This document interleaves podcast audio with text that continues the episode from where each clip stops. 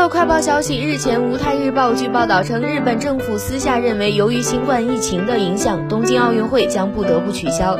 现在的重点是确保东京奥运会在二零三二年举行。据一位高层人士的说法，已经推迟一年的东京奥运会肯定无法举行。现在的目标是找到一个能挽回面子的方式，宣布取消，留下了开放的可能性。东京在晚些的时候会继续扮演东道主的角色。没有人想第一个这么说，但共识是太难了。消息人士说，就我个人而言，我认为这不会发生。